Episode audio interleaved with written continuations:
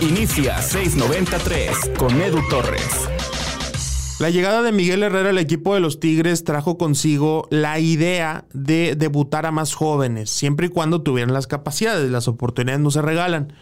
En lo que llevamos de temporada, de lo que llevamos de la apertura 2021, o como algunos le llaman, Grita México 2021, ha debutado tres futbolistas. Jesús Garza, que lo ha utilizado como lateral por la derecha, David Ayala, que entró como contención en el partido frente a Toluca, y Adrián El Toro Garza, que juega como centro delantero e hizo su aparición en el encuentro frente a los Cholos de Tijuana. Además, ha llevado a la banca a jugadores como Alan Ramos, a jugadores como Luis Nájera, que todavía no tienen actividad, pero que Miguel Herrera y su cuerpo técnico los tienen bien considerados. En este episodio del podcast 693 vamos a platicar un poquito de este tema de los debuts en el equipo de los Tigres.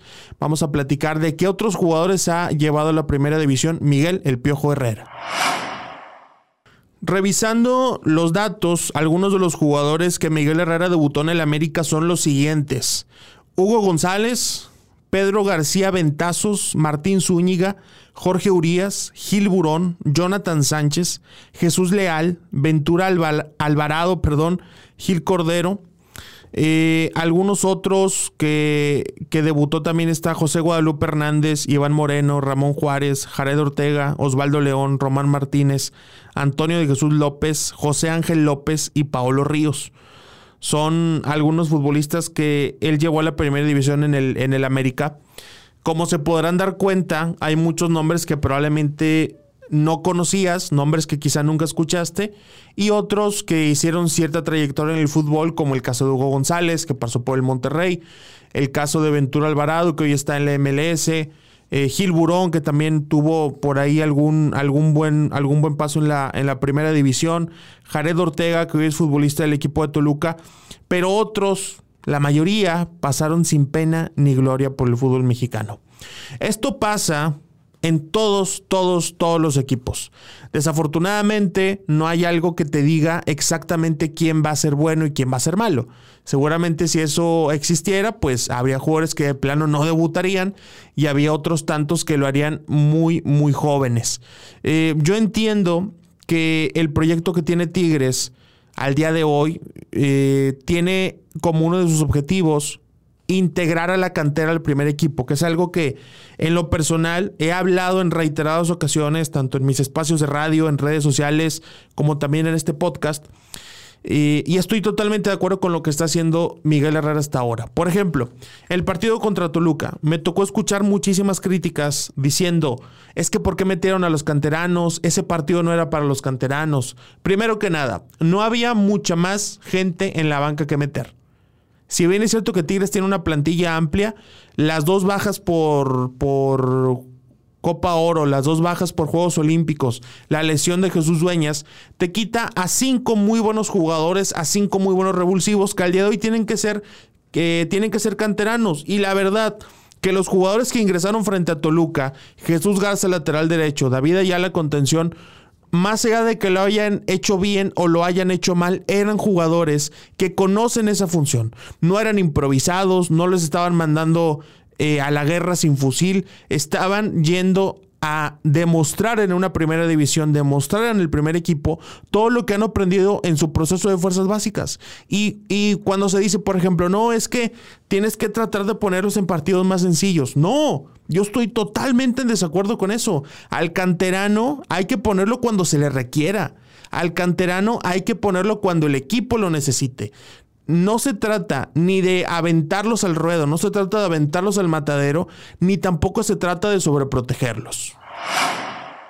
Ahora, eh, recién repasábamos los jugadores que debutaron con Miguel Herrera en el América y hay otros nombres de muchísimo más trayectoria o de más calidad también, que si bien es cierto él no los debutó, pero sí fue importante para que se consolidaran.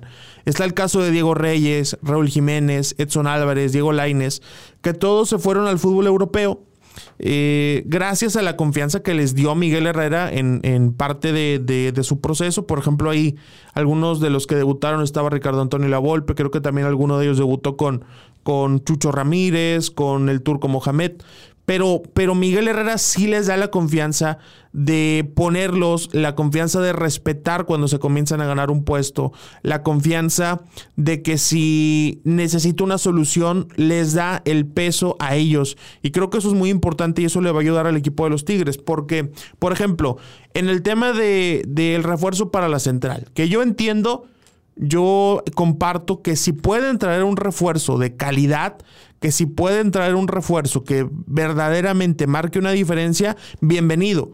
Pero si no, estoy de acuerdo con las palabras de Miguel Herrera cuando dice que le puede dar la confianza a Juan José Sánchez Purata, un futbolista que tiene un proceso importante en las fuerzas básicas del equipo, que incluso en su momento fue campeón, que eh, cuando le ha tocado disputar partidos de CONCACAF, partidos de Copa, no ha desentonado esa es la clase de oportunidades que se le tienen que dar a los jugadores. Esa es la clase de oportunidades que también los jugadores deben aprovechar porque ahorita yo, yo sé que, hay muchos futbolistas que, que pueden pensar, o muchos jóvenes, mejor dicho, pueden pensar que debutar es el objetivo final, pero no es así. El objetivo final es tener 35, 37, 38 años y poder retirarte del fútbol satisfecho. Llegar a primera división es solamente un paso más y creo que el equipo de Tigres durante años, durante muchos años, se ha encargado de, de no permitir que esos jugadores crezcan. Y ejemplos hay muchos. Y los puedo decir, jugadores que tenían talento y no llegaron al primer equipo, al menos no se, no se mantuvieron. Por ejemplo, Rafael Durán, por ejemplo, el caso de Julio Ibarra, el caso de Oscar Cardona, el caso de los hermanos Serna, el caso de Cifuentes, el caso de Dan Pequeño, eh, futbolistas que realmente tenían con qué y por la falta de oportunidades de plano no jugaban. E algunos incluso en lugar de preferir prestarlos, los congelaban. Eso pasaba en el equipo de Tigres, eso ocurría constantemente y hoy da todas las señales de que no va a ser así. Se les está debutando, se les está dando la confianza. Yo entiendo que la gente quiere resultados inmediatos, entiendo que la gente quiere que desde el primer minuto todos demuestren ser un nuevo Dueñas, todos demuestren ser un nuevo Palmera Rivas. Desafortunadamente no funciona así. Desafortunadamente también la primera división puede, puede servir como un filtro para saber quién de plano no está para la máxima competencia. Yo sé que esa clase de filtros deberían estar en la sub-20, deberían estar en Liga de Expansión, deberían estar en la sub-17, pero a veces son tan buenos contra los mismos jugadores de su edad contra, entre puros de 19 años todos son muy buenos. Entre puros de 20 años todos son muy buenos. Y está perfecto, es lo que les tocó. Pero el momento de llegar a primera es donde ya no les alcanza. Y por eso la primera división también es un filtro importante. Por eso la primera división también es un lugar en donde tienen que llegar para ver si pueden demostrar o no. Definitivamente el debut no se regala, el debut no es gratis, tienes que llevar un proceso y tienes que tener la confianza del entrenador por lo que hagas en entrenamientos. Yo no, no puedo decir quién de Tigres va a rendir, quién de Tigres no va a rendir. Hoy en cantera hay buenos prospectos como eh, Omar Campos, como Kenneth Jaime, como Diego Agüero, como Leo Flores. Hay buenos prospectos de verdad, pero todavía quedan muchos factores que considerar. Eh, para que se puedan mantener en primera, para que puedan tener un contrato eh, jugoso que les permita tener la, eh, la mente solamente en el fútbol, solo, solo pensar en su rendimiento deportivo. y creo que, que para eso van a tener que ganarse un lugar. Y los debuts, yo sí considero que los 17 debuts de Tuca Ferretti en 10 años, seguramente Miguel Herrera los va a alcanzar en muchísimo menos tiempo. Y si de esos 17 tres son para la utilidad del primer equipo, es ganancia. Insisto, porque el fútbol desafortunadamente funciona así. De los 17 debuts que puede hacer Miguel Herrera, ¿en qué les gusta? ¿Dos años? Si el Tuca Ferretti los hizo en 10, los hizo en 11 años, yo sí creo que Miguel Herrera debuta 17 en un par de años. ¿eh? No, no me parecería tan descabellado. Y si de ahí salen tres jugadores útiles para el primer equipo, o que los puedas vender, o que los puedas intercambiar, sería ganancia. El proyecto de Fuerzas Básicas apenas comienza. Eh, ya les había comentado también a la gente que siempre escucha el podcast 93 que vamos a tener eh, como entrevistado a Juan Carlos Ortega, el Atotonilco, director de Fuerzas Básicas del equipo de Tigres, en donde le vamos a preguntar de todo, en donde vamos a conocer mucho de su proyecto, vamos a conocer mucho de su trabajo, pero qué bueno que el proyecto de cantera tenga en el primer equipo a alguien como Miguel Herrera que sí confía en ellos, que sí les da oportunidades y que también no tiene miedo a decir me equivoqué. Con este joven me equivoqué. Este joven yo esperaba que me iba a dar otra cosa y no lo dio y ni modo lo dejo de poner. Llegamos al final del episodio del podcast 693. Muchas gracias a toda la gente que lo escuchó.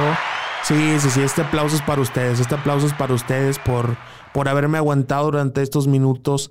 Y también le quiero dar un aplauso a toda la gente que nos ayuda compartiendo. Muchas gracias. Este aplauso es todo para ustedes. Qué bueno que lo ponen en historias de Instagram.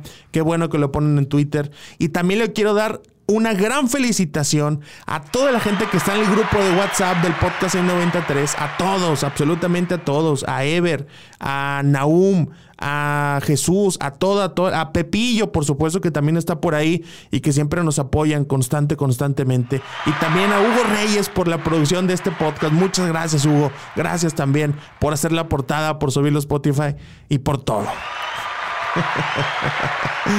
Gracias a toda la gente que nos estuvo escuchando. Mi nombre es Edu Torres. Los invito a que me, a que me sigan en Instagram como arroba Edu Torres RR.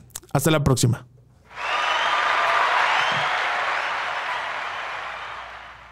Gracias por escuchar este episodio. No olvides compartirlo en tus redes sociales.